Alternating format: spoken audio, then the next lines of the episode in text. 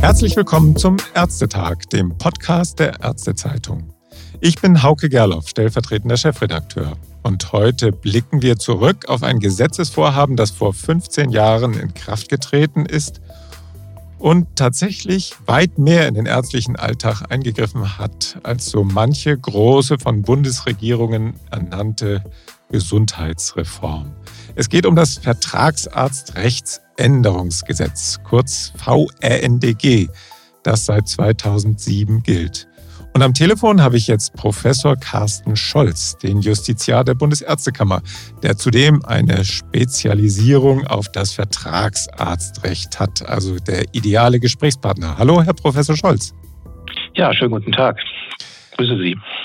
Herr Professor Scholz, Anstellung von Kolleginnen und Kollegen, Teilzulassung, überörtliche Berufsausübungsgemeinschaft und, und, und. Das Vertragsarztrechtsänderungsgesetz hat vieles angepackt. Mit Blick auf heute, was sind für Sie die wichtigsten Änderungen, die 2007 mit dem Gesetz in Kraft getreten sind? Eigentlich haben Sie das eben schon gesagt. Das sind tatsächlich die Dinge, dass es wieder Möglichkeiten gab, wie davor schon in großer Vergangenheit die Möglichkeit, auch für Vertragsärzte Kollegen anzustellen, auch aus einem anderen Fachgebiet. Dann auch die Möglichkeit, tatsächlich einen halben Versorgungsauftrag nur noch zu haben und damit zu ermöglichen, dass man zur Hälfte in der Klinik und zur anderen Hälfte in der Praxis tätig ist. Das ist damals ausdrücklich nochmal vom Gesetzgeber klargestellt worden, dass eine solche Tätigkeit sich nicht ausschließt. Zweigpraxen, das ist auch sehr stark damals befördert worden. Ist nicht alles positiv gewesen, was da in der ersten Zeit entstanden ist. Und ja, auch überörtliche und Teilberufsausübungsgemeinschaften haben auf einmal zu vielen Fragen und zu neuen Kooperationsideen geführt. Das war schon ein gewisser historischer Moment für das Vertragsarztrecht und auch für natürlich alle niedergelassenen Ärzte. Mhm. Anders als bei so mancher anderen Gesetzesänderung hatte der Ärztetag viele der Neuerungen bei den Kooperationsmöglichkeiten bereits ja in der Musterberufsordnung beschlossen. Viele Kammern hatten das sogar schon umgesetzt. Also ich glaube 2004 wurde das angestoßen. Ne? Mhm. Also sie waren wirklich vor dem Gesetz. Was hat eigentlich die Kammern damals so zur Eile getrieben? Naja, noch ein Stück weiter zurück ist ja die Möglichkeit gewesen, medizinische Versorgungszentren zu gründen. Man kann das auch so bezeichnen, dass das Monopol der niedergelassenen Vertragsärzte dann nicht mehr bestand. Und das hat natürlich schon Überlegungen ausgelöst, müssen wir nicht auch berufsrechtliche Restriktionen lösen. Und das ist ja sowieso immer sehr sinnvoll, dass man das immer mal wieder in ein paar Jahren sich überlegt, ob das Berufsrecht noch dem entspricht, was die Rechtslage und die, die Umstände sind, die man hat. Gerade auch im anwaltlichen Berufsrecht tut sich jetzt auch in ganz kurzer Zeit etwas.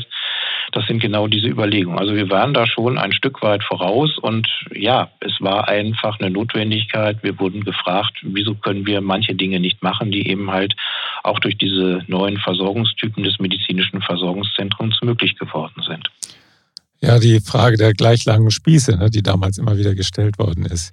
Genau, Sie haben den Begriff noch mehr in Erinnerung als ich, aber das stimmt. Das war genau der Begriff, der verwendet worden ist. Ja. Lag denn ein Gesetz, das die Kooperations- und Niederlassungsmöglichkeiten so deutlich erweiterte, damals auch sowieso schon in der Luft, weil der Trend zu mehr Kooperation, zu Teams, Arbeiten in Teams einfach da war? Ach, das ist schwer, weil 15 Jahre zurückblicken, das kann ich jetzt kaum so auf so einen genauen Zeitpunkt dann irgendwie festmachen. Also das ist immer ja die Frage gewesen. Also ich glaube wirklich, der, der Anstoß war wirklich dieses medizinische Versorgungszentren. Da sind ja extra Bücher dazu erschienen. Da gab es Veranstaltungen, die, die Veranstaltungen waren total voll. Ganz viele Ärzte wollten was wissen. Und dann sind natürlich Fragen auch auf die sie beratenden Rechtsanwälte zugekommen, die gesagt haben, Mensch, wir haben da eine Idee, kann man das jetzt nicht machen? Also ich glaube, das war wirklich ein ganz großer Trigger, um dann auch Änderungen im Berufsrecht und dann auch im weiter noch im Vertragsarztrecht anzustoßen. Also insofern war tatsächlich, kann ich bestätigen, wahrscheinlich das gerade in der Zeit notwendig, das zu tun, aber angestoßen eigentlich durch ein anderes Reformgesetz. Mhm. Herr Professor Scholz, eine der Neuerungen, Sie haben das eben auch schon kurz angedeutet, war ja die Teilberufsausübungsgemeinschaft. Ich habe mal nachgezählt, 14 Silben, also ein ganz schönes Wort, Ungetüm. Gerade diese Kooperationsform hat ja dann über viele Jahre für Streit vor diversen Gerichten gesorgt. Also wir, ich kann mich da erinnern an, an Verfahren, die dann bis zum Bundesgerichtshof gingen und mhm. dann kam ja dann der Antikorruptionsparagraf und jetzt ist es eigentlich ziemlich still geworden um diese Kooperationsform. Eigentlich hat es ja schon Charme, oder? Sich unter Kolleginnen und Kollegen für bestimmte Leistungen, dort wo es passt, dann auch zusammenzutun und für Behandlungspfade zu sorgen, die gut abgestimmt, qualitätsgesichert sind. Was war das Problem mit der TGP, wie sie abgekürzt genannt wurde, die Teilgemeinschaftspraxis? Das ist ja ein bisschen einfacher. Ja, naja gut, also es gibt immer, glaube ich, noch sinnvolle Anwendungsbereiche für diese Teilberufsausübungsgemeinschaft. Denken Sie zum Beispiel an das Mammographie-Screening, wo es dann eben halt auch Versorgungsaufträge gibt für solche Einheiten. Oder ich glaube auch, es gibt noch das ein oder andere privatärztliche Management, äh, Managerprogramm, ja, wo man eben halt auch bestimmte Leistungen dann am Wochenende für Manager anbietet und dann auch sich mehrere Ärzte zusammentun. Aber ich glaube, Kooperationen sind auch unabhängig von einer solchen Teilberufsausübungsgemeinschaft möglich. Es hat ja dann auch Rechtsprechung des Bundessozialgerichts gegeben, was das ein oder andere dann auch klargestellt hat. Die Berater haben, glaube ich, auch ein bisschen den Spaß dran verloren und sie müssen ja sehen, dass sie dann auch ganz schnell ein eigenes Gebilde haben, mit dem nochmal wieder ein eigener Behandlungsvertrag zustande kommt. Also sie gehen zu einem Arzt in eine, ist ja heute üblich, Berufsausübungsgemeinschaft und dann sagt er Ihnen jetzt noch irgendwie, ja, und jetzt könnten wir aber bestimmte Leistungen in einer anderen Teilberufsausübungsgemeinschaft erbringen. Dann müssten Sie eigentlich noch eine zweite Rechnung kriegen, jedenfalls als Privatarzt. Und ansonsten ist auch die Frage, auch als Kassenpatient ist man dann auch auf einmal mit zwei Vertragspartnern, hat man damit zu tun.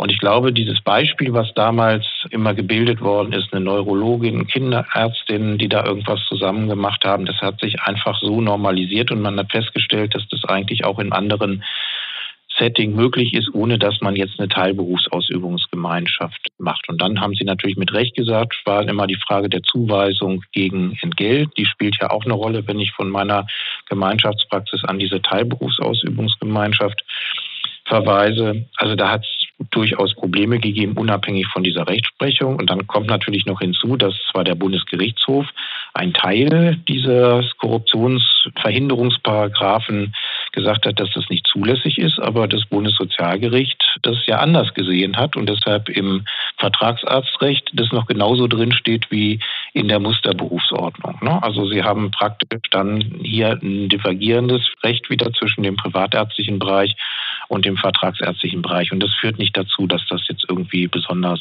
interessant noch ist. Mhm. Innerhalb eines MVZ oder in einer großen BAG, also Berufsausübungsgemeinschaft mit verschiedenen Fachrichtungen, ist es ja durchaus möglich, dass man sich dann die Patienten weitergibt in einer Praxis. Also das ist dann der Unterschied, nicht? Das, das sind die gleich langen Spieße, die dann von manchen Teilgemeinschaftspraxen gefordert worden sind in dieser Frage. Ja, jetzt haben Sie eben das zitiert, was bei den Juristen immer herrschende Meinung heißt. Es gibt aber durchaus eine andere Sichtweise und dazu gehöre ich. Also wenn Sie eine Augenarztpraxis sich vorstellen, die nur operativ tätig ist und dann zu einem Kollegen geht, der nur konservativ tätig ist und sagt, wir nehmen dich mal in unsere Berufsausübungsgemeinschaft überörtlich mit auf, dann bin ich der Auffassung, dass das keinen Unterschied macht, ob das jetzt eine Teilberufsausübungsgemeinschaft für die Kataraktoperation ist oder für die komplette, dass man das komplette da reingebracht hat. Also ich persönlich, und da bin ich nicht ganz alleine, aber viele sehen das eben halt anders, halte das auch für möglich, dass hier solche Zuweisungen gegen Entgelt in einer solchen Gemeinschaft dann eben halt stattfinden. Es gibt eine Entscheidung des Bundessozialgerichts, die unterschiedlich interpretiert wird. Also das ist nicht unbedingt so gut zu sehen. Aber in der Tat, das muss man sich dann immer sehr genau angucken. Und deshalb tun natürlich alle Ärzte auch gut daran, tatsächlich sehr sauber zu dokumentieren, welcher Arzt eben welche Leistung erbracht hat. Also die LANR genau jeweils der Leistung zuordnen.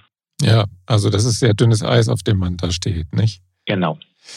Wo gibt es denn sonst noch dünnes Eis in dieser Hinsicht, was so Zuweisung gegen Entgelt angeht? Wenn ich mir jetzt vorstelle, ich habe eine Teilzulassung als Orthopäde und gleichzeitig arbeite ich in der Klinik.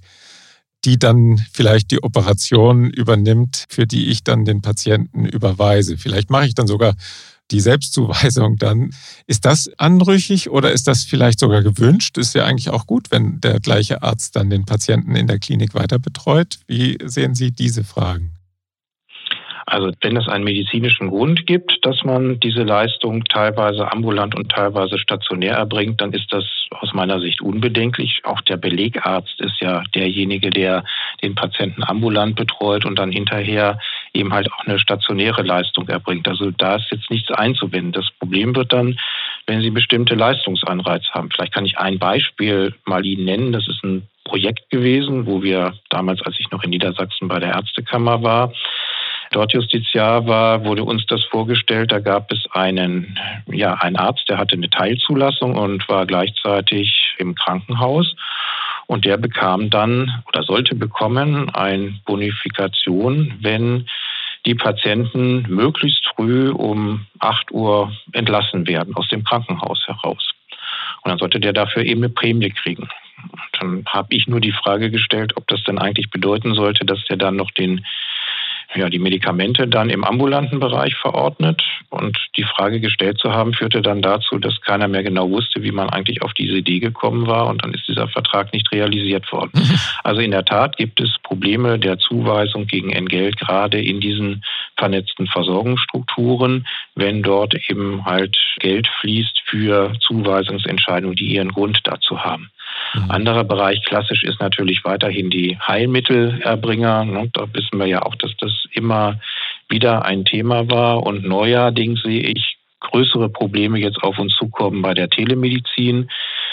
Sie sehen ja vielleicht auch in Werbemedien, in sozialen Medien, dass bestimmte Anbieter Vertragsärzte suchen, ja. die dann eben halt für sie tätig werden wollen. Und wenn die denen jetzt, also es ist ja schon erstaunlich, dass man so viel Werbegeld dafür ausgibt, wenn die denen jetzt noch Bonifikationen neben ihrer vertragsärztlichen Leistung zahlen sollten, dann könnte man sich auch sehr gut vorstellen, dass das eine unerlaubte Zuweisung gegen Entgelt ist. Da kann ich jeden nur dringend davon abraten, solche Modelle zu verfahren. Da kann dann die Zulassung in Gefahr geraten. Ja, ja, das ist eine kitzlige Angelegenheit. Kommen wir vielleicht zu einem etwas weniger problematischen Thema, und zwar die überörtliche Kooperation. Die ist ja auch an mehreren Stellen durch das Vertragsarztrechtsänderungsgesetz angestoßen oder, oder gefördert worden.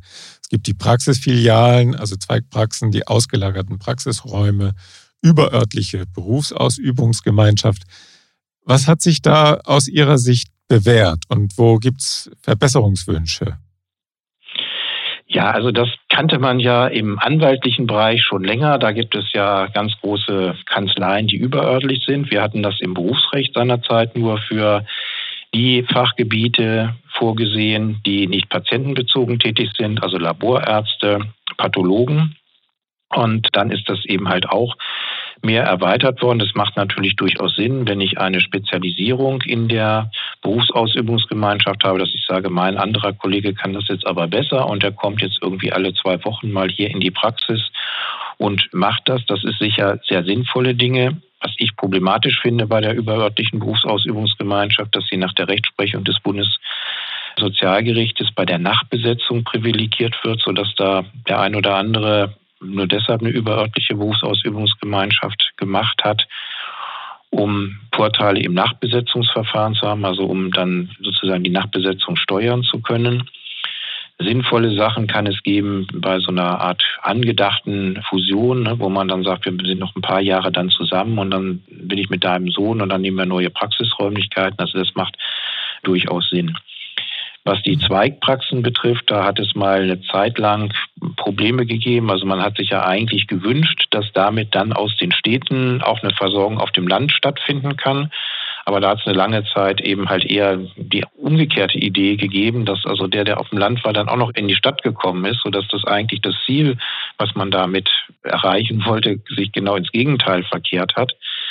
Also Insofern ist da ja vielleicht auch nochmal eine Frage, wenn Sie fragen, was würde ich dem Gesetzgeber oder dem Bundesgesundheitsminister empfehlen, mal drüber nachzudenken. Also wenn man in dem System tatsächlich steuern will und sagen will, wir haben eine Bedarfsplanung, müsste man sich das dann genauer nochmal angucken. Ausgelagerte Praxisräume waren ja immer schon sinnvoll, dass man gesagt hat, eine bestimmte Leistung im räumlichen Umfeld und wir treffen uns da. Das spielte natürlich insbesondere, wenn Sie ein großes MRT dann haben, die radiologischen Praxen, die sich dann ausgedehnt haben. Und da ist natürlich die Frage, die man sich auch mal stellen muss, braucht man vielleicht mal wieder sowas, was es gab früher, eine Großgeräteplanung.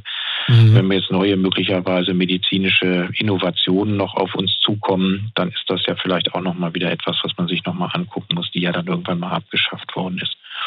Und natürlich die Frage der Zulassungsausschüsse, die ja auch jetzt der neuesten Entwicklung sollen ja auch die Zulassungsentscheidungen mit Genehmigung des Landes gemacht werden. Da stellt sich natürlich nochmal auf die überörtliche Berufsausübungsgemeinschaft zurückzukommen. Was ist da eigentlich eine gemeinsame Berufsausübung? Also es hat auch die ein oder andere gegeben, wo man Zweifel hatte, ob das nicht nur Abrechnungsvorteile haben könnte.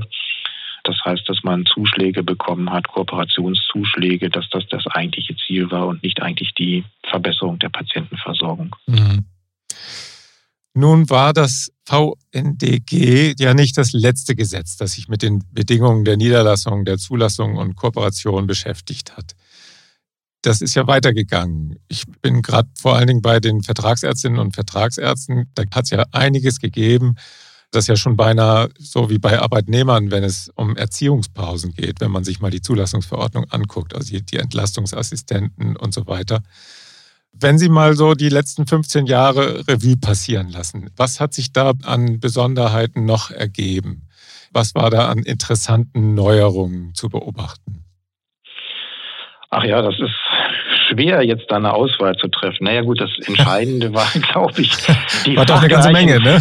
Ja, genau. Die fachgleichen medizinischen Versorgungszentren, die haben natürlich, also es ist ja uns ja klar, dass auch der Vertragsarzt einfach das Schild dann MVZ dran schreiben kann. Das hat tatsächlich nochmal eine erhebliche Bedeutung gehabt, gerade so im hausärztlichen Bereich, aber natürlich ja. auch bei den Zahnärzten, wenn wir da mal einen Seitenblick drauf wagen dürfen. Mhm. Ich glaube, was spannend ist, ist die Frage, wie entwickelt sich das weiter mit kommunalen medizinischen Versorgungszentren oder soll da die KV möglicherweise Eigeneinrichtungen betreiben? Mhm. Ich kann mir schon vorstellen, dass das in der Kommunalpolitik zukünftig eine ja, deutliche Rolle spielen wird, obwohl sich Bürgermeister natürlich auch schwer tun. Gerade man will ja meistens dann einen Hausarzt haben und nicht unbedingt einen plastischen Chirurgen, wobei es auch Gemeinden gibt, die mal Förderprogramme gemacht haben und dann auf einmal schrecklicherweise festgestellt haben, dass sie dann auf einmal eine Schönheitsklinik da hatten, wo sie dann das subventionieren sollten. Das war so ein bisschen eine Fehlinvestition. Und ja, natürlich, irgendwie mit den Erziehungspausen haben Sie das ja eben schon gesagt. Das ist schon eine spannende Geschichte, was das Bundessozialgericht dort jetzt gerade entschieden hat, wie lange man sozusagen noch Kinder betreuen darf. Das ist ja sogar weitergehend noch als die Rechtsstellung, die der Arbeitnehmer hat. Ob das so gerade sinnvoll sein muss, da könnte ich mir schon vorstellen, dass man irgendwann mal an die Ärztezulassungsverordnung an der Stelle rangeht die man sich sowieso mal insgesamt angucken könnte. Das muss ja nicht immer in einem Gesetz sein, sondern könnte auch mal, haben ja eine Verordnungsermächtigung, das könnte auch mal der Bundesgesundheitsminister so selbst machen. Und ja, was kommt auf uns zu?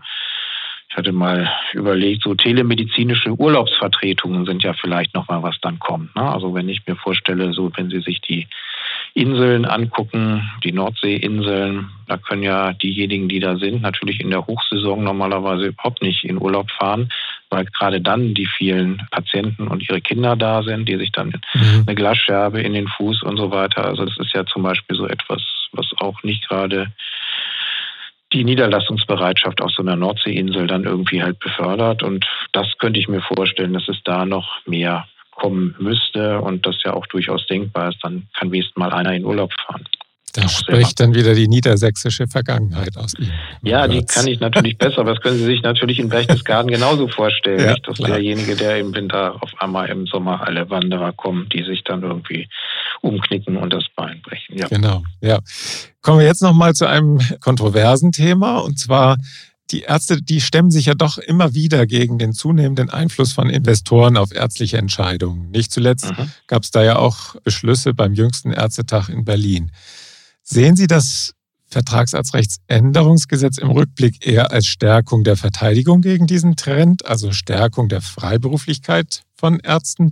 Oder war es dann am Ende nicht doch eine Öffnung weiterer Einfallstore für Investorenkapital? Also ich glaube schon, man muss immer berücksichtigen, dass wenn man Liberalisierung für die Vertragsärzte ermöglicht, dass dann im aller Regel auch die Liberalisierung für die medizinischen Versorgungszentren gelten, weil da halt im Sozialgesetzbuch drinsteht und auch in der Ärztezulassungsverordnung sehr prominent und richtigerweise natürlich, dass diese Vorschriften dann entsprechend gelten. Das heißt also, alle Liberalisierungen können dann mitgenommen werden, was insbesondere bei der Filialisierung dann eben halt auch bei medizinischen Versorgungszentren durchaus eine Rolle gespielt hat. Ja. Was ich einen interessanten Punkt finde, den man mal näher auch beleuchten würde, und das wäre so ein Wunsch auch an den neuen Bundesgesundheitsminister, sich mal anzugucken. Wir haben ja die Regelung in der Zulassungsverordnung, dass die Niederlassung in freier Praxis bestehen muss, was ja das Fremdkapital eben halt für den niedergelassenen Vertragsarzt ausschließt. Und dann kann man sich ja überlegen, was würde das denn jetzt entsprechend bedeuten für ein medizinisches Versorgungszentrum. Klar wissen wir, dass ein Krankenhaus das gründen kann, aber ist damit dann immer noch gesagt, dass ich das irgendwie in die Konzernstruktur oder vielleicht noch an meinen Fonds, der da im Hintergrund steht, einfach die Gewinne oder was auch immer abgeben und weiterleiten kann. Ne, das ist, da ist kein Wettbewerbsgleichheit einfach dabei. Das ist etwas, was ich denke, das wäre eine gute Denksportaufgabe, sich mal darüber Gedanken zu machen, weil es ja letztlich auch bedeutet, dass das, was im Gesundheitswesen erwirtschaftet wird, zwar da kann man natürlich selber auch gut von leben, aber im Grundsatz eben halt im Gesundheitswesen reinvestiert wird und nicht zu einem Pensionsfonds der irgendwo besteht oder zu einem Bankkonzern, der da eine Firma dann gegründet hat oder was auch immer. Also mhm. da sehe ich schon ein gewisses Thema, womit man sich eben halt beschäftigen muss.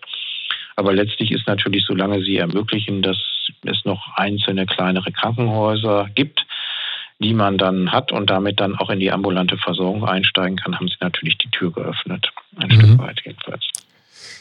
Herr Professor Scholz, erst vor kurzem hatte ich ein Gespräch mit einem großen MVZ-Betreiber, der jetzt einen Investor mit in den Eigentümerkreis aufgenommen hat. Ich habe ihn gefragt, warum er denn nicht auf den Gedanken gekommen sei, der hat 100 Ärzte bei sich in seinen Einrichtungen, warum er nicht auf den Gedanken gekommen sei, eine Genossenschaft zu gründen und die angestellten Ärzte daran zu beteiligen oder auch die anderen Mitarbeiter des MVZ. Seine Antwort war, das wäre vertragsarztrechtlich nicht zu machen gewesen, weil Angestellte eines MVZ nicht zugleich Eigentümer sein dürfen. Gibt es hier vielleicht noch Reformbedarf und wäre das vielleicht auch ein Ansatz, die Ärzte da mit im Spiel zu halten, auch wenn sie nicht selbst die direkte unternehmerische Verantwortung haben wollen? Naja, das ist gerade im Moment ein, vielleicht das heißeste Thema, was es gerade gibt. Es hat gerade am Wochenende, Freitag, Samstag, eine Tagung der Anwälte für Ärzte, heißt der Verein, stattgefunden, wo der stellvertretende Vorsitzende des Kassenarztsenats, wie es immer noch heißt, des Bundessozialgerichts, eine Entscheidung gerade aus dem Januar des Bundessozialgerichts vorgetragen hat. Das sind aber die, ist noch nicht zugestellt, das Urteil. Da wird sogar, hat er auch erzählt, noch die Begründung jetzt ausgefeilt. Und danach ist es tatsächlich so, dass jemand, der in einer solchen Gesellschaft Eigentümer ist und dann im Sinne der Rechtsprechung eines anderen Senats des Bundessozialgerichtes selbstständig tätig ist, nicht Angestellter in zum Beispiel einem MVZ sein kann. Und da war große Diskussion und auch ein bisschen Aufregung, was das denn eigentlich für Konsequenzen hat. Und das ist im Moment tatsächlich ein Thema. Da würde ich jetzt allerdings erstmal zur Ruhe bewahren wollen, um dann tatsächlich mal die Entscheidungsgründe zu lesen. Mhm. Aber das ist tatsächlich ein Punkt und das muss man sich dann angucken, inwieweit das tatsächlich auch Änderungsbedarf produziert, weil ja nicht alle Entscheidungen des Bundessozialgerichts hinterher vom Gesetzgeber auch akzeptiert oder dann eben halt auch korrigiert werden. Mhm. Aber im Grundsatz ist das eine Frage. Auf der anderen Seite muss man natürlich schon sagen, dass man im Grundsatz sich schon entscheiden muss, ob man selbstständig oder angestellt ist. Das ist allerdings vielleicht, wenn ich jetzt eine Kapitalgesellschaft gründe, also eine GmbH, etwas, was es in anderen Bereichen ja auch gibt. Insofern, wie gesagt, muss man sich das angucken. Also da würde ich jetzt nicht zu viel reingeheimnissen wollen in diese Entscheidung des Bundessozialgerichts. Wir müssten abwarten und dann sollten wir vielleicht nochmal miteinander telefonieren. Gerne. Jetzt noch ein Punkt, der so ein bisschen in die Zukunft guckt. Das Gesetz zur Modernisierung des Personengesellschaftsrechts, MOPEC, so kann man es vielleicht aussprechen, hat mhm. ja jetzt eine Umgestaltung der Gesellschaft bürgerlichen Rechts gebracht, wobei die erst in einigen Jahren wirksam wird, wenn ich das richtig sehe. Wird sich das auch bei ärztlichen Kooperationen bemerkbar machen? Und sind Sie da im Kammersystem auch gefragt, vielleicht in der Berufsordnung noch was nachzubessern? Oder betrifft das Ärzte nur ein bisschen? Von mhm. Medizinrechtlern kam das letztes Jahr auf uns. Wie wird das bei der Kammer gesehen? Gut, also das ist so, dass man einfach sagen muss, dass also vieles in diesem Gesetz kodifiziert eigentlich eine langjährige Rechtsprechung des Bundesgerichtshofs, die dann irgendwann mal dazu geführt hat, dass die Personengesellschaft auch rechtsfähig geworden ist. Und das wird jetzt also teilrechtsfähig, wie auch immer man das genauer bezeichnen will. Und das bürgerliche Gesetzbuch, was ja auch schon sehr alt ist, soll jetzt eben halt in diesem Punkt in vielen Bereichen jetzt mal an die Realität angepasst mhm. werden. Also die Personengesellschaft geht eigentlich von der Gelegenheitsgesellschaft aus. Wenn Sie jetzt mit Ihrem Kollegen heute Abend noch sagen, nimmst du mich mit irgendwo dahin, dann gründen Sie ganz schnell eine Personengesellschaft, also eine Gesellschaft bürgerlichen Rechts. Und das ist eigentlich das Leitbild, was es damals halt um 1900 dann eben halt gab. Das haben wir uns natürlich deutlich weiterentwickelt. Insofern wird da jetzt einiges umgestellt, was für jeden niedergelassenen Arzt dann auch bedeutet, wenn es 2024 in Kraft tritt, dass er gut daran tut, mit seinem anwaltlichen Berater sich nochmal hinzusetzen und zu gucken, ob sein Gesellschaftsvertrag geändert werden muss. Und wir bereiten uns darauf auch vor. Wir sind in den Berufsordnungsgremien dabei, das zu analysieren und wollen dann den Deutschen Ärztetag 2023 erreichen in Essen. Mhm und sind jetzt eben halt kräftig dabei, was zu machen. Was die spannendste Frage ist, öffnet man den Arztberuf auch für die Personenhandelsgesellschaften. Das ist vielleicht auch eine Entscheidung, die der Gesetzgeber treffen muss. Und das würde dann die GmbH und KKG dann ermöglichen, was einige Steuerberater sehr interessant finden. Aber natürlich, wenn ich sage, auf einmal der Arzt organisiert sich in einer Personenhandelsgesellschaft, dann fragt sich ja, was unterscheidet den Arzt denn jetzt noch vom Gewerbetreibenden?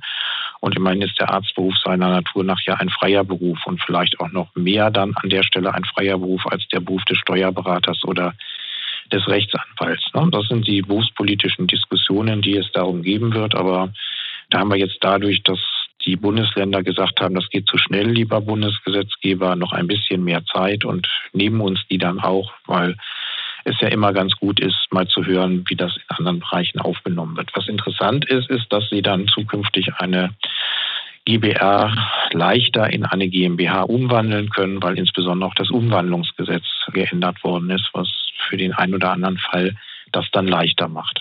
Mhm. Ja, Herr Professor Scholz, wo geht die Reise hin? Vielleicht so zum Schluss noch die Frage, sehen wir in Zukunft so große Praxisverbünde, wie das bei Rechtsanwälten längst üblich ist? Wir scheinen ja schon auf dem Weg zu sein dahin. Und was wird aus den kleinen Praxen, wenn das erstmal so weit kommt? Haben die weiter ihre Existenzberechtigung? Welche, welche Zukunft sehen Sie da für das Versorgungssystem?